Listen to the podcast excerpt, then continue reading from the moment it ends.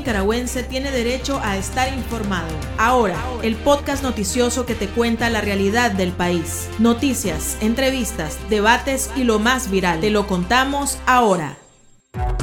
Bienvenidos al podcast de Artículo 66. Wilmer Benavides nos presenta un vistazo de los titulares que han marcado este día. Régimen se toma alcaldías opositoras a las puertas de los comicios municipales. Familiares de presos políticos demandan que se abran las cárceles para constatar el estado de salud de los opositores. Cardenal Leopoldo Brenes lamenta el cierre de la Fundación Misioneras de la Caridad. En el pulso sandinista se apoderan de los municipios donde son minoría. Iniciamos el podcast ahora, correspondiente a este lunes 4 de julio de 2022. Las 5 del día. Las noticias más importantes.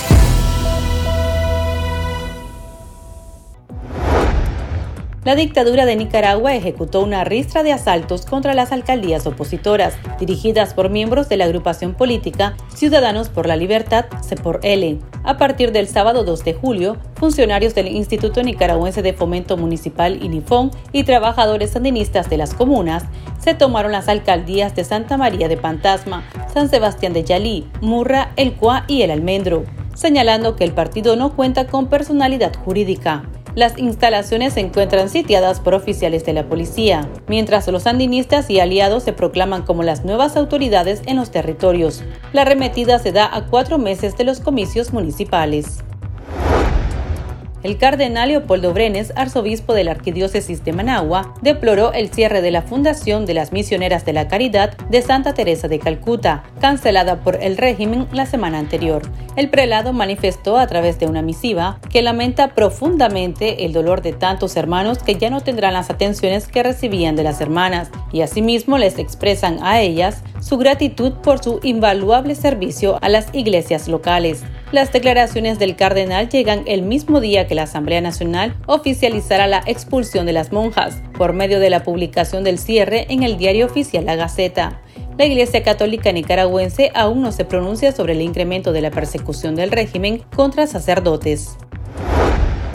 María Josefina Gurdián, conocida como Pinita, denunció el trato inhumano que durante 387 días han sufrido su hija Ana Margarita Vigil, su nieta Tamara Dávila y las dirigentes opositoras Dora María Telles y Suyen Barahona, todas presas políticas de Ortega. Pinita manifestó que algunas duermen sin colcha, tienen hambre, se encuentran aisladas y en celdas anegadas. ¿Las quieren matar? ¿Enloquecerlas? Preguntó Pinita a través de sus redes sociales.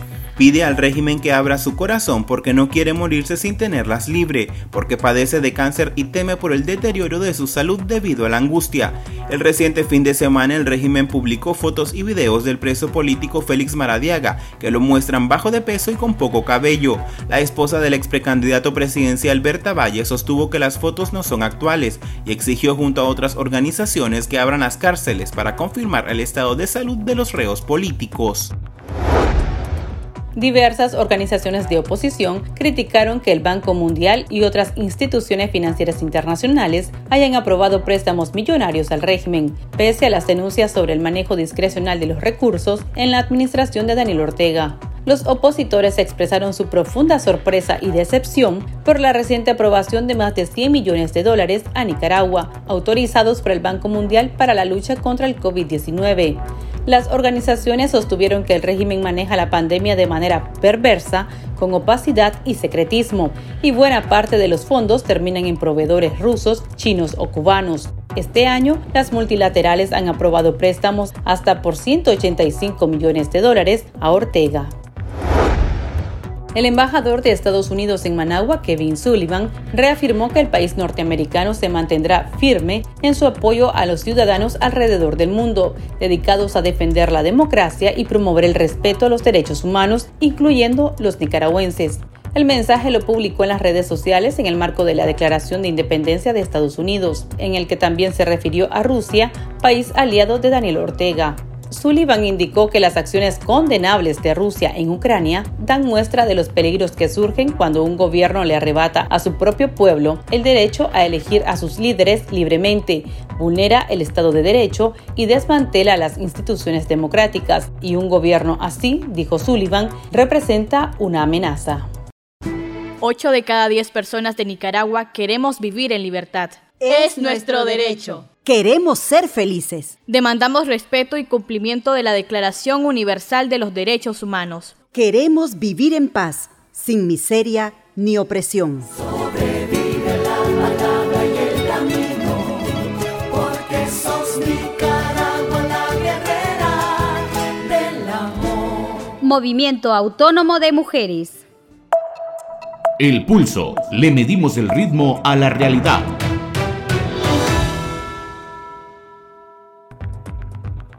La presidenta del partido ilegalizado Ciudadanos por la Libertad, por L, Kitty Monterrey, condenó enérgicamente la toma de cinco alcaldías ganadas por la organización opositora en las elecciones municipales de 2017.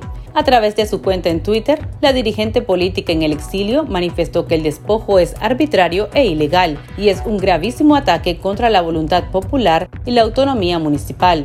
Escuchemos a Monterrey.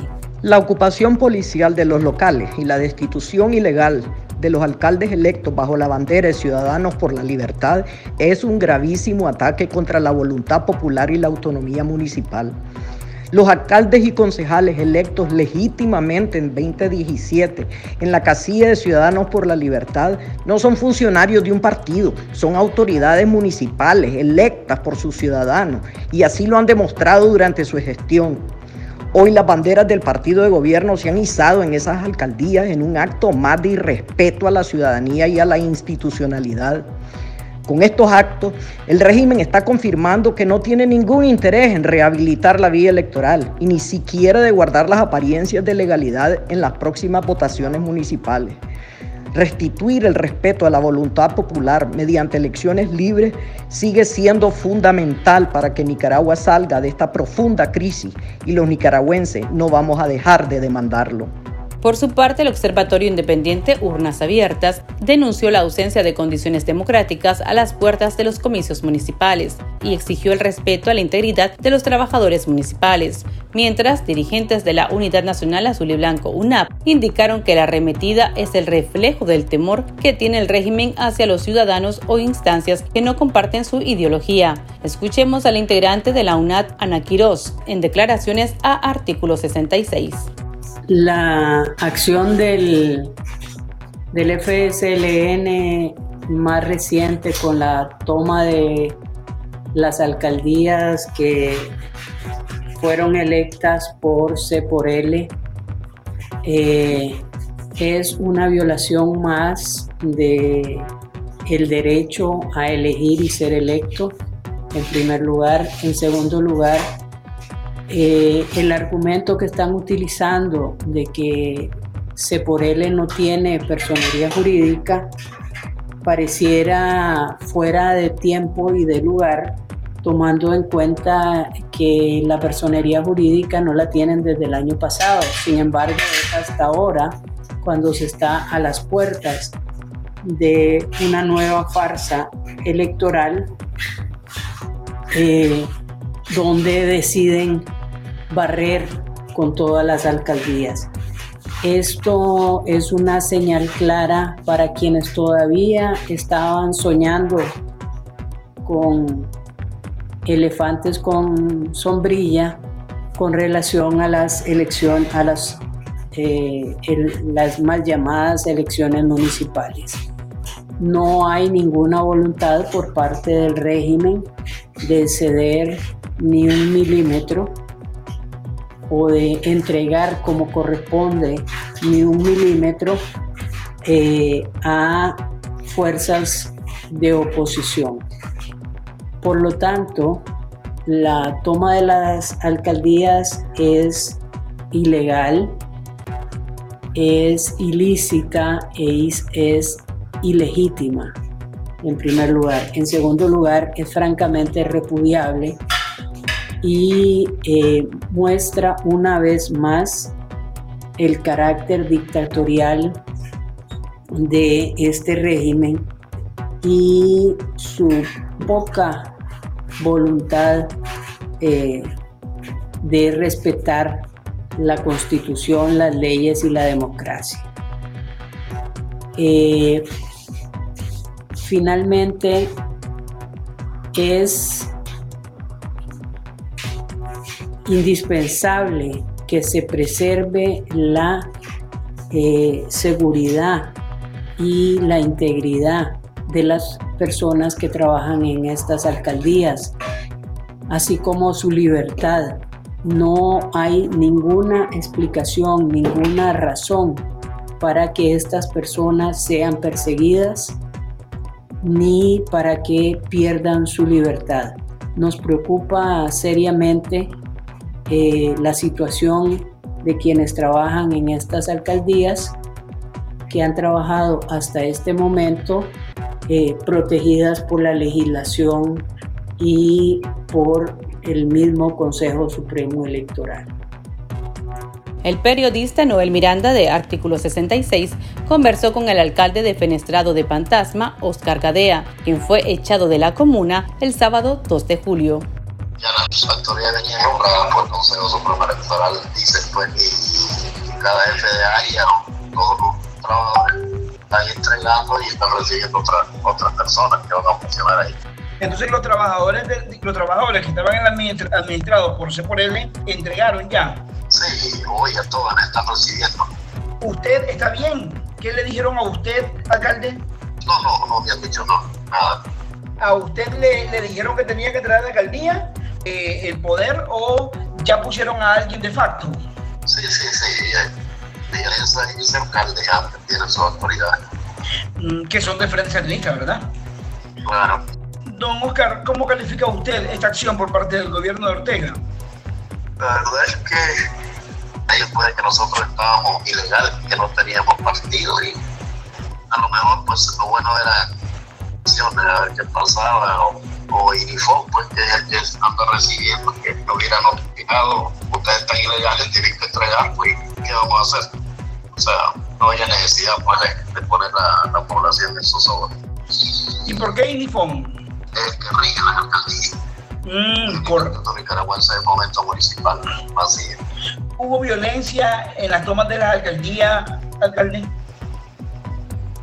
No, no, para nada. Eso solo me rompieron las puertas nada más. Como era de mañana, rompieron las puertas de cada oficina y después llamaron a cada funcionario a ir entregando. ¿Ya usted no llegaría a la alcaldía de Fantasma? Sí, voy a llegar a hacer mis trámites, a hacer cartas de venta, no, no, actualmente, en estos días, en estos días, ya no llegaría como funcionario. No, ya no vamos. Ya no. Ya está la nueva autoridad. ¿No ha sido amenazado usted, alcalde? No, no, no, no tengo, no, no, no he recibido ninguna amenaza ni nada para que. ¿Hay presencia policial en cada alcaldía? Sí, así es. En cada alcaldía está la policía. ¿Y eso, ¿Y eso a qué se debe? ¿Que están los antimotines? No sé no sé, resguardar, no sé. ¿Desde cuándo están los, los, los policías ahí? Bueno, Fantasma el sábado, la otra alcaldía fue hoy. A ver, Fantasma fue el sábado. ¿Y las otras cuatro alcaldías? Sí, fue hoy. Alcalde, eh, ¿cuál sería su mensaje para la población nicaragüense y más para los municipios que fueron afectados tras la toma de las alcaldías? No, y lo primero que yo creo que es que todas las cosas pasan porque así es, Dios las permite, ¿verdad? Y hay que dar gracias a Dios por todo, por lo bueno y por lo ¿Para usted, para usted es ilegal? ¿Para usted es ilegal? Calma, mantener la calma, mantener la calma, mantener la cordura y pedirle a Dios pues, que después se den procesos electorales donde todos podamos participar en iguales condiciones y evitar lo más que se pueda la violencia porque eso no, no trae nada bueno considera que es ilegal? Te podría decir porque ellos alegan de que no teníamos partido político y que por eso ellos mantienen sus cosas. Para estar al tanto del acontecer nacional y conocer las voces calificadas sobre la realidad nacional, ahora el podcast informativo sobre Nicaragua.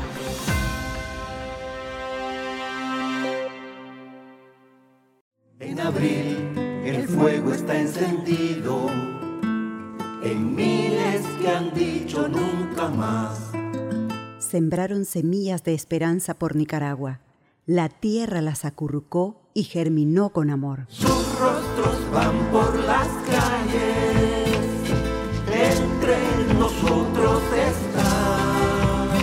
La semilla se multiplicó con flores y frutos, trayendo esperanza para resistir, a pesar de la plaga y maleza que quisieron dañar la semilla. Múltiples voces susurran, liberate y desprendete de todo lo que te impide ser y volar en libertad. Que lo malo se va a acabar, que lo bueno ya va a empezar.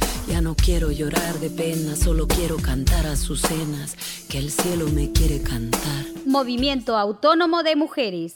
Sigo creyendo que lo malo acaba, que lo bueno viene, la conciencia te llama. Tendencias, la viralidad de las redes sociales.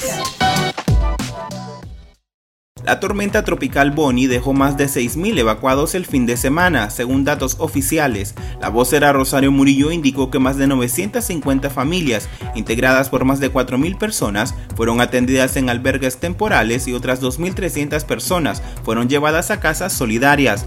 10 departamentos fueron afectados, Rivas, Chontales, Madrid, Nueva Segovia, Masaya, Granada, Caribe Sur, Río San Juan, Caribe Norte y Matagalpa. Según Murillo no hubo pérdidas humanas.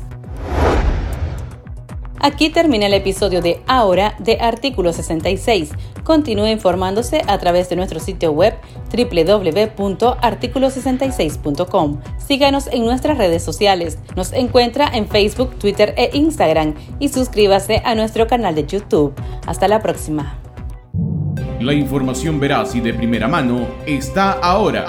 No te perdás el podcast noticioso que te cuenta la realidad del país. Compartí y pasa la voz.